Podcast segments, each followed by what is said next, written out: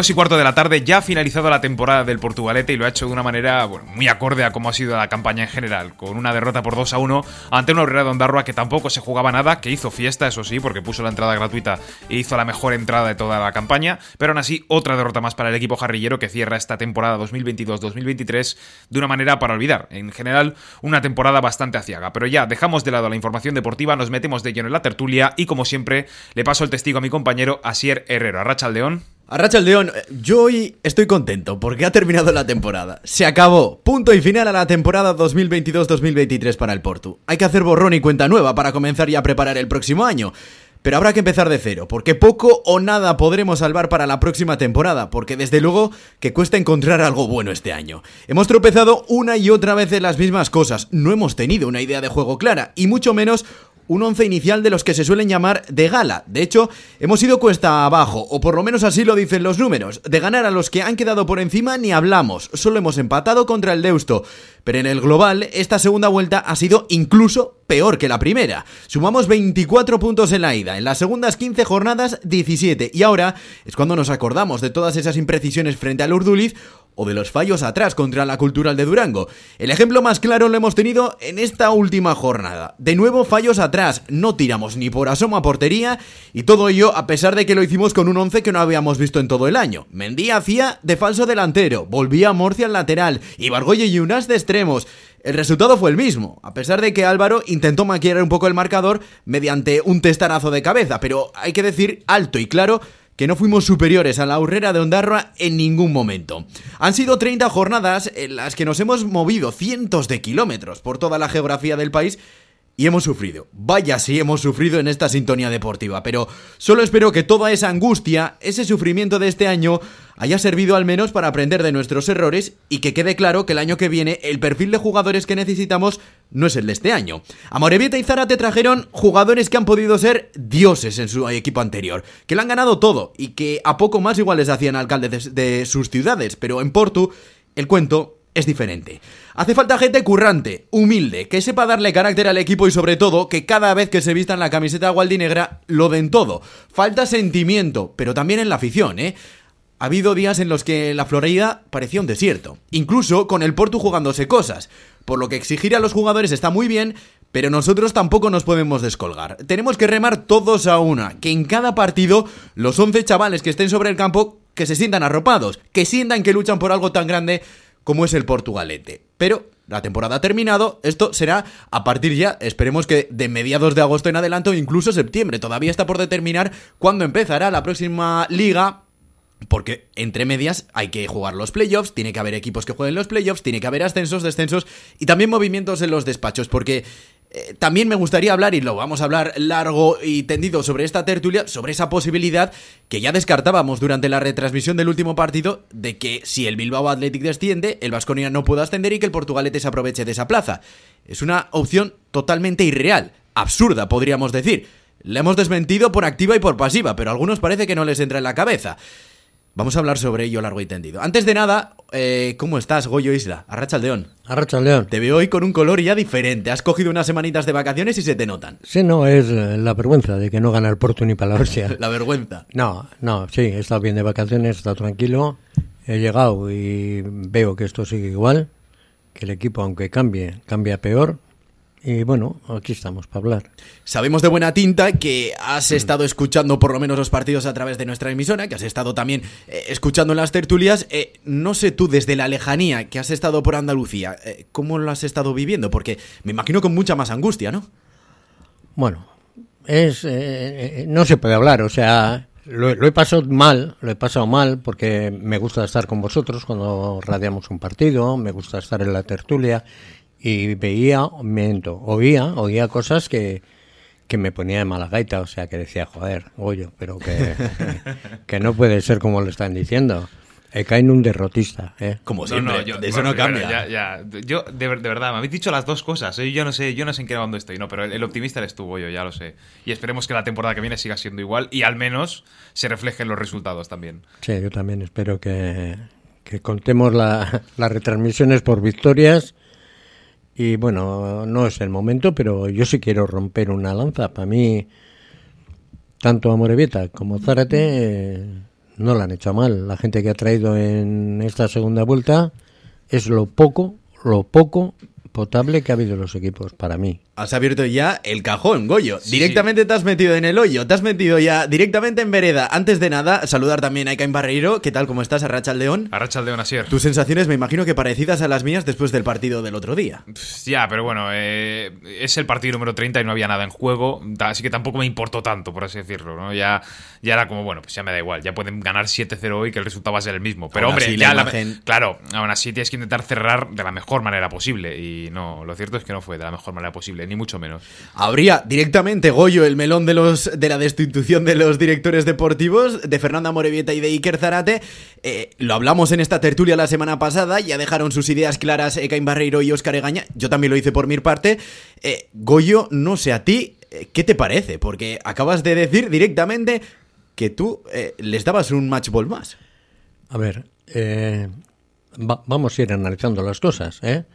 No vamos a hablar de los que tuvieron que pichar cuando en el Porto nadie quería venir a entrenar por las mañanas. Yo ahí no me meto. Estaba Salinas de entrenador. Desde que ha llegado Iván, hemos traído cuatro jugadores, cinco.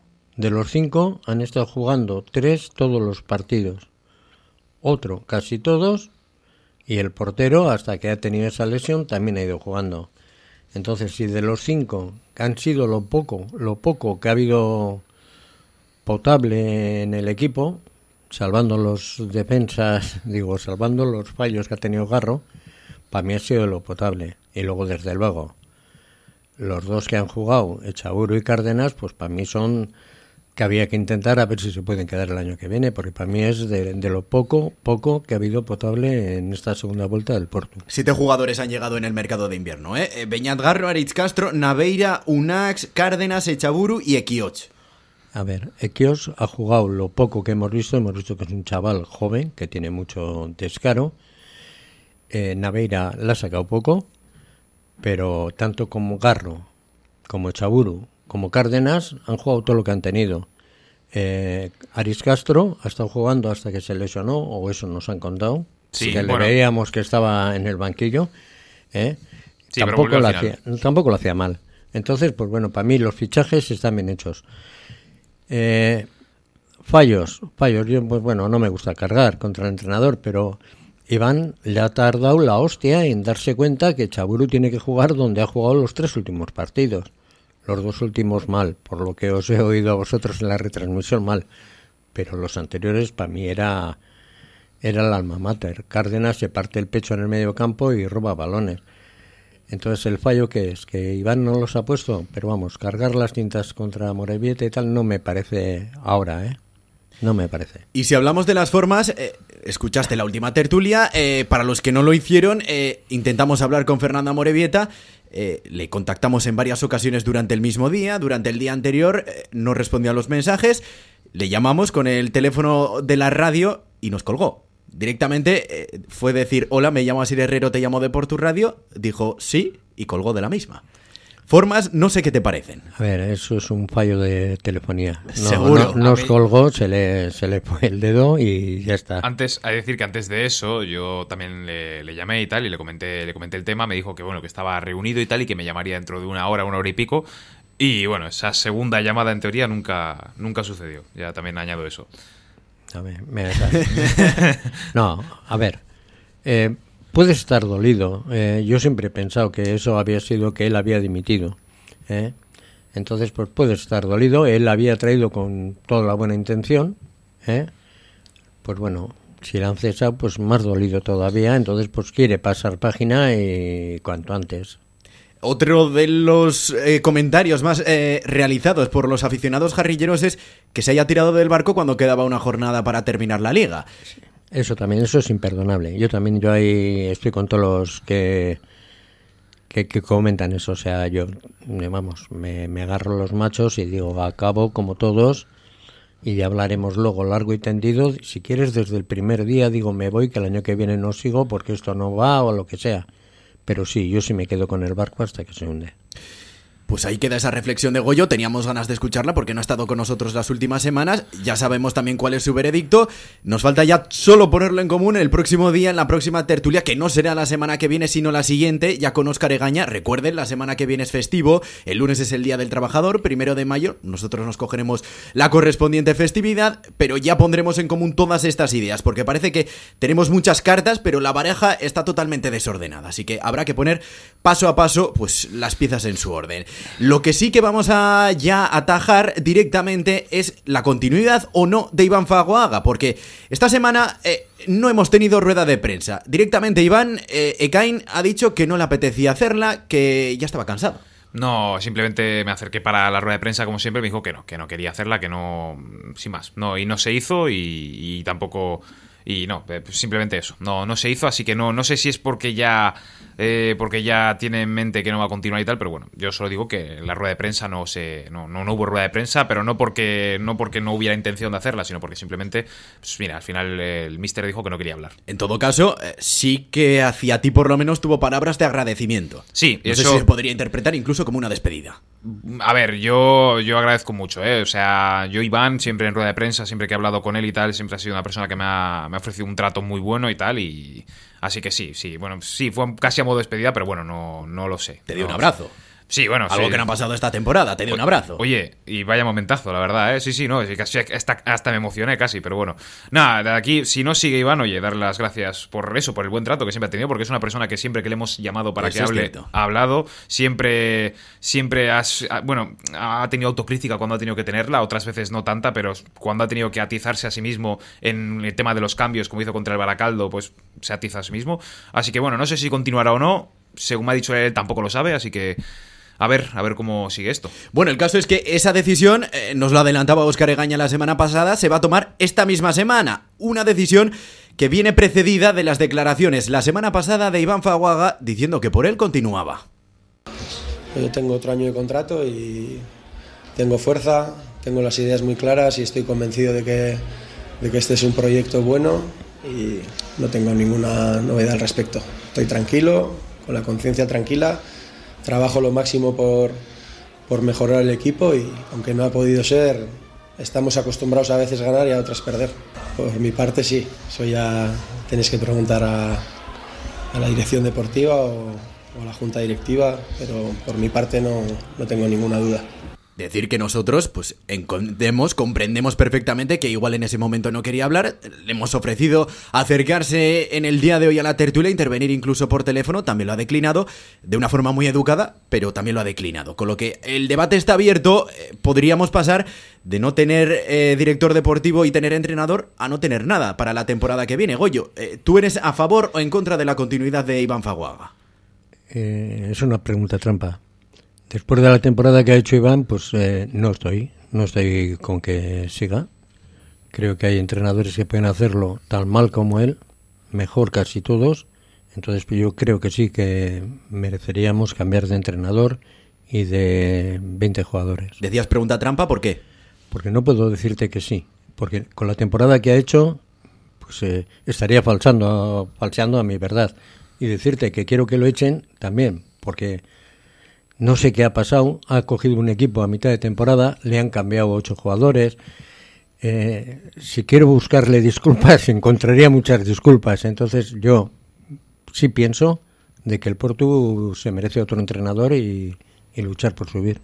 Hombre, yo, a ver, eh, yo, yo diría que no, pero más que nada por ya no solo por los resultados, sé que no han sido los mejores, ni mucho menos, pero también porque la afición ya está muy en contra de él ya cualquier cosa que pase, no, o sea, cualquier partido ya puede ganar el Porto, que la afición va a estar en contra, ya puede perder, puede empatar, que va a ser siempre lo mismo. Así que ya a estas alturas yo creo que lo suyo sería que no. A pesar de que igual, oye, a pesar de que el entrenamiento sea lo mejor y todo eso, ya el tener la afición en contra durante los 30 partidos de la temporada que viene, no, yo creo que no, yo creo que no sería lo suyo. Parece que en estos momentos el factor que más está pesando encima de la mesa es que Iván tiene un año más de contrato. Él, por el momento, en esas declaraciones de la semana pasada, eh, dio, de hace ya dos semanas, perdón, eh, dio a entender como que él no iba a renunciar a su contrato. Que él, en todo caso, si le echan es porque el presidente o la junta directiva decide que se vaya. Que si es por él, no se va a ningún sitio. También eso me parece normal en un entrenador, ¿eh? ¿Te parece normal? Me parece normal que tienes un año más de contrato y que quieras cumplirlo. Él ha visto que el proyecto que tiene el Portugalete es importante, que puede ser el más importante que haya el año que viene en tercera. Y bueno, pues yo, me parece que yo en su pellejo haría lo mismo, o sea, me quedaría. Ahora, lo que acaba de decir Ekain es lo que más tiene que empujarle. Es decir, joder, que llevo 10 partidos que, que no me han llamado guapo en ninguno. Ni el día Vasconia que perdimos y jugamos bien no me llamaron guapo tampoco. Ni el día de San Ignacio que se ganó 3-0. Eso es, pues entonces tiene que tenerlo, tiene que pesar mucho en él, porque el mundo no se acaba en el Porto, para él ni para nadie. Pero más allá de que quiera defender su trabajo, que también lo veo comprensible de un modo u otro, ¿No es lógico primero eh, asentar la cabeza, mirar de frente a los problemas y decir, es que yo no he sido capaz de darle la vuelta a esta situación? He tenido unas cuantas jornadas, porque es más de una vuelta de la liga. Entró en la jornada 13. Ha tenido una vuelta, 17, eh, partidos. No ha conseguido darle la vuelta a la situación. Autocrítica también veo la justa. A ver, yo antes ya os he comentado ¿eh? de que para mí lo, no lo ha hecho bien no ha sabido colocar a la gente que ha ido trayendo en el sitio donde más ha rendido luego. Eso es un payo de entrenador, eso no se lo voy a, negar. Entiendo de que después de perder las posibilidades de entrar en, en playoff, te diga yo tengo un año más, a ver qué dice la Junta, eh, eso tiene que ser poco a poco y que lo, lo recapacite y que diga, joder, que de los mil que van a la Florida, 900 no me llaman guapo. Y yo no quiero que me llamen guapo, pero joder, feo tampoco. ¿eh? Yo creo que es, es lo que tiene que recapacitar ahora. Si él si se ve con fuerza, si se ve capacitado, cómo tiene a la gente. Yo lo que veo es que su mentalidad es más, no más bien de, o sea, sí, la autocrítica hay que tenerla, pero él también creo que asimismo está. Él, sabe que es. Eh, bueno, él cree que es capaz de hacerlo mucho mejor y entiendo que él lo que busca, intentando quedarse un año más, es redimirse y, vamos, y, volver. Y volver a intentarlo el año que viene, ya saliendo mucho mejor que en este. Ahora, eh, la dirección deportiva querrá que eso suceda, querrá que Iván continúe un año más. No lo sabemos. Como tú dices, Asier, se sabrá esta semana, pero si, si resulta que continúa Iván, pues mira, pues habrá que darle la segunda oportunidad. Eh, veremos a ver si es capaz de dar un golpe sobre la mesa y de demostrar que todo lo que se le ha dicho durante estos meses es falso y si no continúa, pues a ver quién es el próximo entrenador. Pero si en el caso de que en la temporada 23-24 Iván siga los banquillos del Portu, pues habrá que, habrá que seguir con ello y habrá que esperar a que él también demuestre que es capaz de hacerlo mucho mejor junto con el equipo, claro, no solo él. Yo no, creo que el hecho de que no haya tenido el Portu sea solamente su culpa. Me gustaría mirar con detenimiento los números de este Portugalete eh, en este año y más especialmente en la etapa de Iván Faguaga, porque el cambio de cuento respecto a la semana pasada ha sido impresionante. Llegó el 9 de diciembre, estuvo en la jornada 13. La primera que él llevó a la cabeza al Portugalete fue la jornada 13. En ese día empatamos a uno frente al San Ignacio. Ha tenido 17 encuentros para darle la vuelta con un mercado de fichaje renovador y de los de arriba solo hemos ganado al no hemos ganado a nadie, solo hemos empatado contra el Deusto. Sí, de los de abajo tampoco hemos ganado a tantos, ¿eh? Al San Ignacio, al con el último empatamos, con el anteúltimo empatamos. No, o sea, decir que... fue, el, fue, San Ignacio Vitoria, el, eh, fue el San Ignacio Vitoria 0-3 allí. Eh, contra el Turing ha sido victoria también en casa, que fue un 2-1, si no recuerdo mal, pero no fue victoria holgada precisamente. Y contra el Lagunona, que en Portu fue otra victoria más, que fue con el gol de. No sé si fue. No es que marcó un gol en minuto 90, que fue una falta, pero vamos, que no se ha ganado holgadamente ninguno en ese sentido. Los resultados no han sido los mejores. Realmente, esto ha sido, bueno, es pequeño inciso que te hago. Realmente, el primer partido en el que Iván estuvo en los banquillos fue en el siguiente, en el del Pasaya. Recordamos que vino en ese primer partido contra San Ignacio con una sanción del día anterior, pero bueno, él supongo que ya decidió el 11 y ya decidió cómo iba a jugar el Portu. ¿Y habéis visto evolución en estas 17 jornadas por parte del conjunto de Iván Faguaga? O incluso, si miramos ya al global, en las 30 jornadas de liga que ya hemos terminado. A ver, yo por, centrar un poco. A mí solo me ha gustado el Porto día y medio. El día del Vasconia me gustó entero. Y el día de Leyoa me gustó eh, en ratos, que fue cuando debutaron Cárdenas y Echaburu, me gustó. Luego no sé qué ha pasado. Pues para mí, vamos, sinceramente a mí me parece que retrasó a Echaburu por hacer más, más fuerte el medio campo y ahí el Portu se ha ido, se ha ido ahogando. Para mí es el fallo de, de Iván, el tener gente que podía jugar en, en otro sitio que lo ha demostrado y ahí no. Mm, a ver, El caso de Chaburu jugando media punta, sí que ahí te doy la razón. Yo creo que, bueno, es que ya se vio, fue demasiado tarde, ¿no? Pero también fue porque tenías que dejar fuera a Ñaut del 11, así que probó a moverle a la banda, que tampoco fue increíble, pero bueno, sí que se vio que esa tecla la tocó demasiado tarde. Yo veo que si eh, hubiera probado a Chaburu de media punta durante un partido antes y demás, yo creo que los resultados sí que hubieran mejorado mucho, pero eso ya es un fallo de no saber leer las cosas, de que, oye, pues jugando con Oyer Herrera, perdón, con Cárdenas, Echaburu y Ñaut Mendía en el centro del campo, pues no, se notaba que faltaban todavía muchas cosas. Así que el cambio fue mm, quitar a una de las bandas, en este caso una y Bargoyen gozaron de menos minutos, mover a Ñauta esa banda y ahí ya con Oyer Herrera entrando al 11 pues sí que se vio algo más, aunque Oyer Herrera tampoco es que haya sido increíble estos últimos partidos precisamente. ¿Ha habido una línea ascendente o descendente en el Porto? Yo creo que ha sido muy parecida, ¿eh? De hecho, ha sido una montaña rusa, pero en el momento antes, fíjate, antes del Día de la Hispanidad, más o menos ese parón contra el Baracaldo y tal, que el Porto encadenaba cinco victorias a seis partidos y demás, ahí muy bien, pero luego ya todo fue, fue para abajo, ha sido muy inconsistente. Una victoria, luego tres empates, luego una derrota, luego vuelves a ganar. No ha habido, no ha habido ni ascendente ni descendente, se ha quedado igual. Goyo. No, yo no he visto ninguna línea ascendente en el Porto. Está muy descontento. El juego no me ha gustado, ya os digo, nada. Me gustó el día que jugamos contra el Vasconia, pero me gustó porque tenían garra, porque echaron ganas.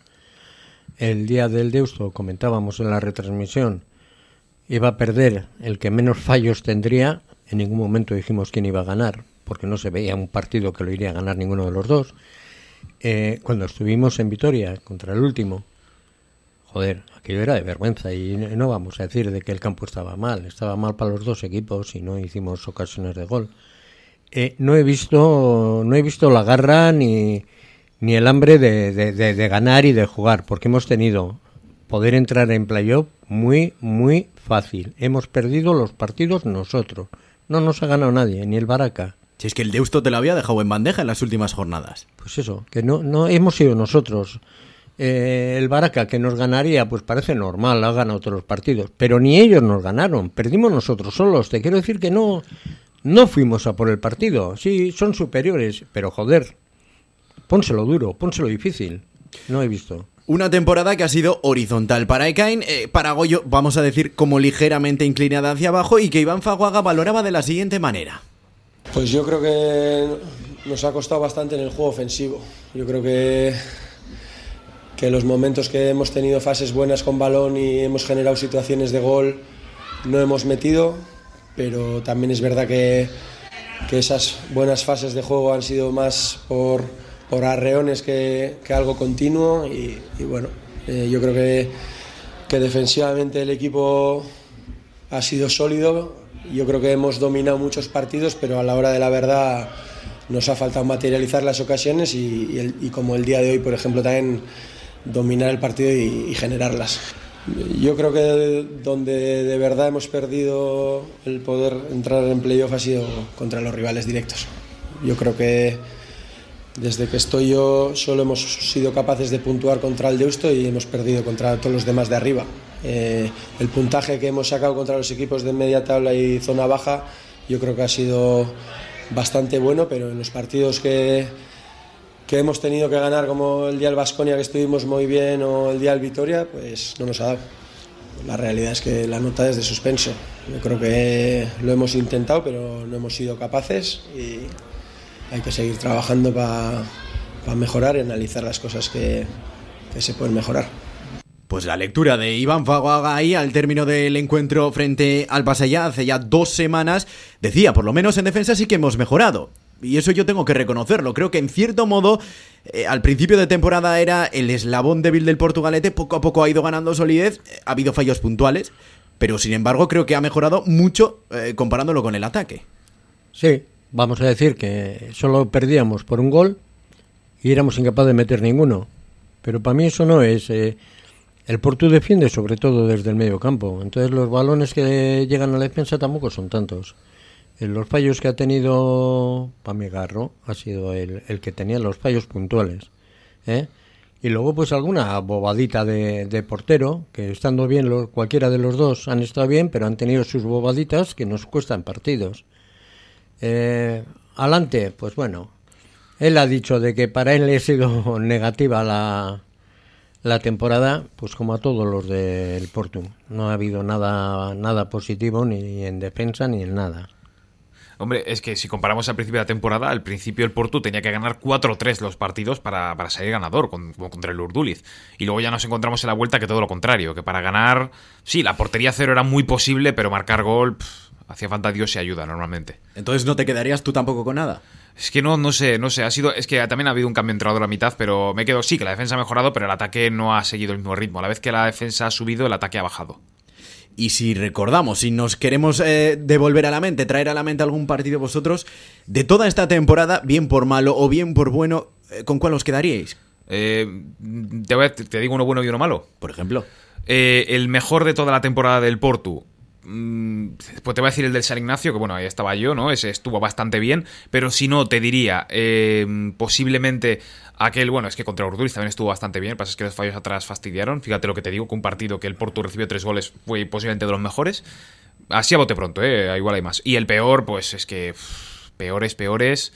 Es que ha habido cada cosa. Es que el 0-0 contra la Urrera de Vitoria ha sido, ha sido malísimo. Y bueno, perdón, y el del Pasaya de hace dos semanas. Ese igual, ese, es el que se lleva la. Ese es el que se lleva la mejor nota, seguramente. A ver, yo. El bueno y el malo. El Vasconia y el Vasconia un partido que vas ganando de dos en el descanso y que te metan tres, mira, eso pasa en infantiles, pasa en alevines, al Porto no le tiene que pasar. Para mí ese es el peor partido. Además ahí tuvimos un bajón, un bajón porque anímicamente dices, hostias, que voy ganando 2-0 y me la meten. Y el mejor, pues bueno, el del Vasconia allí. Nos ganan, pero nos ganan al final y estamos haciendo un partido mucho mejor que ellos. Vimos a cada uno jugando con ganas y con hambre. Se veía que la gente tenía hambre. Entonces, por poner pinceladas muy malos, el de Lontarroa de Vitoria, bueno, aquello fue infumable. Eh, ha habido más. Pero para mí, como, como malos, para destacar, los dos del Vasconia. Yo, sinceramente, lo peor es que tengo la sensación de que si el Portugalete hubiera jugado, si hubiera más jornadas y el Porto hubiera seguido jugando, eh, creo que lo habríamos hecho incluso peor. Sí. He tenido esa sensación en este final de liga, porque visto los dos últimos partidos, yo he salido derrotado. Es más, yo os, miraba a vosotros y os veía siempre mirando por el retrovisor. Digo, joder, es que tan difícil vemos pillar al Deusto que estamos pendientes de que no nos quiten esta plaza. Eh, sí, yo también. La verdad es que no, no, no veía ganas, no veía actitud, porque los chavales, joder, no sé, yo me quería poner en su pellejo y decir, hostias, me como el mundo, que quiero jugar playoff, que yo el año que viene no sé dónde voy a estar, que quiero que me vean. No he visto actitud. Sobre todo en los últimos partidos, ¿no? Que es cuando al final un jugador tiene que lucirse más para intentar dar también ese escalón en su carrera profesional de subir una liga más es que los jugadores del Portugalete, no sé si el problema ha sido la actitud, un problema de vestuario, un problema de otro tipo, no entiendo o no se me pasa por la cabeza qué es lo que ha podido ocurrir para que no hayan podido dar ni tan siquiera señales de dar el do de pecho en los últimos partidos. A mí me da que ha sido varios, o sea, si no creo que haya sido solo un problema, ha habido varios, sea de actitud, sea de problemas en el vestuario, lo que tú dices... Los problemas de actitud estaban claros sobre todo en las primeras jornadas con Pachi Salinas. Sí, bueno, eso sí está claro, pero digo, pero ahora al final, ahora al final digo eh, yo creo que no ha habido, simplemente ha sido que es un poco de todo. Ha habido varios problemas que han hecho que encima este equipo, pues eso, que desde que, de, perdón, desde la jornada contra el Vasconia en la ida, ahí es cuando el Portu cayó del playoff y no ha vuelto a entrar. Porque recordemos que Iván cogió al Portu séptimo y lo ha dejado sexto. O sea, no ha habido ningún momento en el que el Porto haya entrado al playoff en esos 17 partidos. ¿Qué ha sido? No lo sé. Eh, toda la temporada ha sido, es que ha sido bastante mala en general. No mm, ha habido varios problemas. Estoy seguro que ha habido varios problemas porque si hubiera solamente uno se sabría de sobra y no. Y se pensaba que solamente había uno que era el entrenador y se ha cambiado y, y el resultado ha sido prácticamente el mismo. Así que ha habido varios problemas que esperemos que se solucionen ahora en verano. Se ha cambiado el entrenador, se han cambiado jugadores. Eh, mala suerte. Bueno, es la mejor disculpa. ¿eh? La más fácil porque no culpas a nadie, ¿no? Siempre te quedan las manos limpias. Es la mejor. Pero bueno, eh, yo sigo diciendo, por otro lado me decís que si mi ojito derecho, mi ojito izquierdo. O sea, yo la actitud que tiene Cube con el Porto no le veo en el resto del equipo y me gusta cuando Cárdenas le veo cuando nos manda. Pero creo que falta actitud, creo que los colores amarillo y negro tiene que tirar.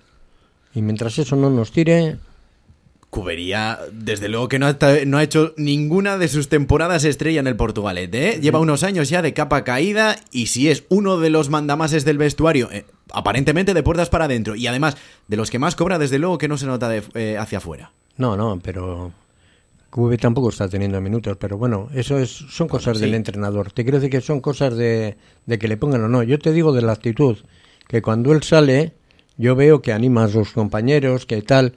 Eh, pues es que no veo, no veo, y mira que Cárdenas lo intenta y tal, pero no veo actitud de, de capitán. Yo me acuerdo de... Pero es que ningún jugador, aunque sea cubería, yo no lo he visto este año. No, no eso fue tu capitán. Desde que se ha ido el portero ya no tenemos nada, ¿no? Pero bueno, eh, yo es por, por, poner un ejemplo ¿eh? de, de, de, actitud, de que pues hay otros equipos eh, en margen izquierda, llámalos Estado, llámalos Baracaldo, que sienten los colores y que van a, por todos. En el Porto yo no he visto eso. Yo también te digo una cosa, el Porto también a principio de temporada, recordemos, o sea, esto a ver, no es una excusa ni nada, ¿no? Pero recordemos que a principio de temporada un jugador que iba a continuar en el Porto y que al final no pudo, que este jugaba más o menos en el rol que jugaba la Cárdenas, que era Iriondo, también era un jugador muy bueno en ese, en ese equipo. Es decir, el año pasado los tres capitanes que eran eh, eh, Jorge Mediavilla, que no continúa, Iriondo. Santa María, que no continúa, e Iriondo, que dices, bueno, mira, Iriondo que iba a ser el capitán junto con Cubería y demás, tampoco pudo continuar, que oye, pues era uno de los jugadores más importantes del año pasado y que, bueno, que hizo, bueno, que consiguió llevar al equipo a, a volandas hacia arriba. Vamos, que se nos quedan ahora unos 3, 4 meses aproximadamente de desierto competitivo y con un panorama por el para el Portugalete con todo por decidir. Sobre todo en los despachos, que es donde se jugará la primera guerra. Eh, No hay director deportivo, aparentemente tampoco va a haber entrenador. ¿Cuándo creéis que habría que solucionar ese problema? Hombre, eh, yo no doy fechas, cuanto antes. Si mañana ya te dicen de que tenemos director deportivo, que tenemos nuevo entrenador, que vamos a empezar a programar la temporada, porque claro, eh, es difícil programar una temporada sin tener el entrenador. Sin tener jefe. Si no sabes con cómo vas a jugar o cómo vas a coger un entrenador que le gusta jugar con siete arriba o con uno arriba, pues es muy difícil de plantear. Entonces yo creo que, que la directiva tiene que estar ya pensando en mañana mismo poder decir, oye, vamos a hacer esto o vamos a intentar esto. A ver, tampoco tiene que ser algo de tomar la decisión ya, ya, así deprisa y corriendo. ¿eh? Tiene, tiene, tiene, que pensarse bien lo antes posible, pero que no sea deprisa y corriendo, me refiero.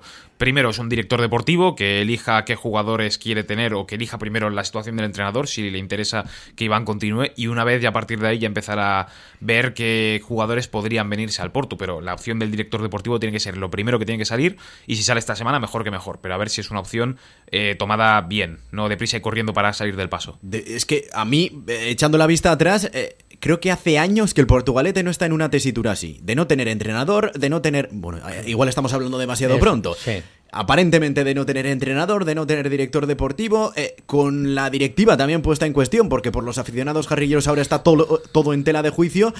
No sé yo cómo avanzará el futuro del Portugalete, pero creo que el proyecto deportivo eh, a largo plazo incluso podría estar, no sé si hundido, pero sí tocado. Bueno, tocado está y bien tocado. Eh, tenemos entrenador, tiene un año más de contrato. Eh, puedes plantear que vamos a seguir con este entrenador. Entonces lo que hay que hacer es pensar qué ha pasado este año con respecto a otros anteriores. Pues no hemos jugado al playoff. Eso hace la hostia que no pasaba. ¿Cómo está la gente hundida? No hablo de la gente de los jugadores. Hablo de cuando sales aquí en Porto y vas a tomar un pote o lo que sea y comentas, oh, menuda temporada, pues no. Entonces, bueno, eso cuesta, cuesta cerrar. Entonces, pues eh, si lo hacen cuanto antes cierren, mejor. Yo Eso es mi, mi opinión. A ver, es, que ya, es que ya estamos, yo creo que estamos dando vueltas en parte en base a lo mismo. Realmente esta temporada es, a ver, es una para olvidar, está claro. Ahora el Porto, los aficionados, si alguno va a ver los partidos del playoff, ya sea de Deusto, Vasconia y tal, se va a quedar con las ganas de decir, ¿y si el Porto estuviera ahí? que a mi parecer si el Porto estuviera ahí tampoco hubiera llegado muy lejos. No sé tú qué piensas, Asier, pero yo no veía yo no veo al Porto en playoffs tampoco llegando muy lejos. Pero ya ahora mismo ya lo único que puedes hacer, lo único que puedes pensar es simplemente, pues mira, trabajar para el año que viene, ver con qué te quieres quedar y si lo que te quieres quedar se quiere quedar también, porque yo por ejemplo creo que el Porto habría varios jugadores que sí que se podrían rescatar para la temporada que viene y el resto pues hacer una remodelación buena, como debería. Eso ya nos da para otra tertulia más, ¿eh? Para dentro de dos semanas ya tenemos que hacer la comparación entre la temporada pasada y esta y a ver a quién le damos el boleto o le daríamos la posibilidad de seguir el año que viene en la plantilla jarrillera ha sido el Portugalete este año la cruz del deporte de vizcaíno, la cruz del fútbol de Esquerranlea. La cara la ha puesto el Sestao River. Vamos a hablar con su presidente tras hacer un alto en el camino. Estás en Portu Radio en el 105.7 FM. Perfumería Náyade es cosmética de confianza. Llevamos muchos años dedicados a los cuidados más personales, ayudando con los mejores consejos a cada mujer en la avenida Ávaro 14 de Portugalete. Perfumería Náyade, complementos, cosmética y salón de belleza. En el Bar Ferry de Portugalete triunfo seguro con sus pinchos de tortilla, pero de goleada con sus pinchos variados. Y los jueves, viernes, sábados y domingos, pinchos morunos de cordero para tirar cohetes. Bar Ferry, en Poeta 10 Gaviño 4, junto a la iglesia de Nazaret. ¡Aupa Portu!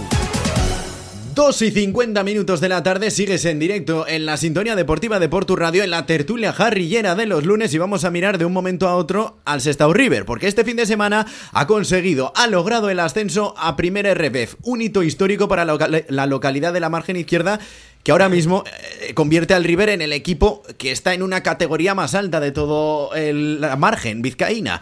Eh, Ekain, tú has seguido gracias a las informaciones deportivas de cerca la situación y la evolución también del River.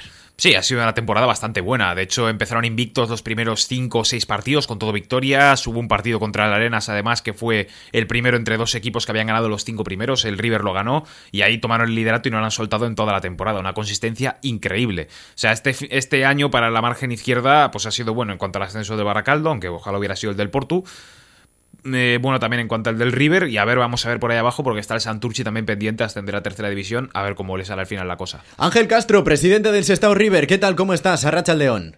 León, buenas tardes. Bienvenido a la sintonía deportiva de Portu Radio. Oye, me imagino que todavía seguiréis de subidón. Sí, pues todavía, bueno, ha, ha, ido que, ha habido que ir a trabajar. El sábado fue una fiesta muy grande, estuvimos hasta las tantas celebrándolo, ayer día de descanso y hoy al tajo. Eso es, porque la liga todavía no ha terminado, quedan tres jornadas. No, sí, que antes jornadas es que hay que hay que competir para no destruir toda la competición y vamos a llegar a portas en tres jornadas pero ya con la tranquilidad de tener los desechos. Este año nosotros estamos hablando mucho de la situación del Portugalete, del caos en el que aparentemente se está convirtiendo el club jarrillero. La cara del fútbol vizcaíno está en el River, está en Sestao. Eh, ¿Cuál es la clave para tener un proyecto como el vuestro, para tener un proyecto que mira a lo más alto posible?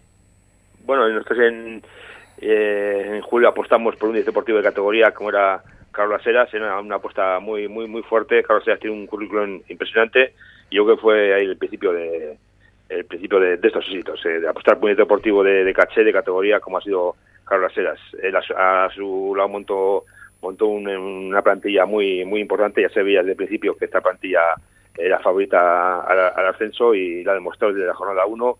Hemos sido líderes eh, de todas las jornadas y al final con, holgura, pero no sin sufrimiento, hemos logrado el ascenso. Fichajes que realizaba Carlos Laseras y que se sumaban a un bloque que también habéis conseguido un núcleo duro, podríamos decir, que también se ha conseguido mantener. Al final, la combinación de experiencia, de gente que siente los colores y gente nueva que también aporta calidad, es casi fórmula asegurada del éxito. Sí, sí, eh, se mantuvo más o menos... Eh, 10 jugadores de la temporada pasada, gente ya que lleva mucho mucho tiempo en la River, como Héctor Villar y, y Aries Huete, que llevan ya muchos años, y luego pues reforzar el equipo con, en, todas las líneas, con gente de, eh, contrastada de que venían de primera red, gente de mucha categoría, y se ha formado una, un equipo muy muy importante. Opa Ángel, eh, como te he dicho antes, bueno, primero enhorabuena por el ascenso y te quería preguntar, eh, el líder eh, el líder de esta categoría ha sido el River desde la primera jornada y encima en solitario desde la quinta sexta y a partir de ahí no lo ha soltado gracias a una consistencia increíble. ¿A qué crees que se debe que el River haya sido capaz de mantener tan bien los resultados y de solamente haber perdido hasta ahora al menos dos partidos?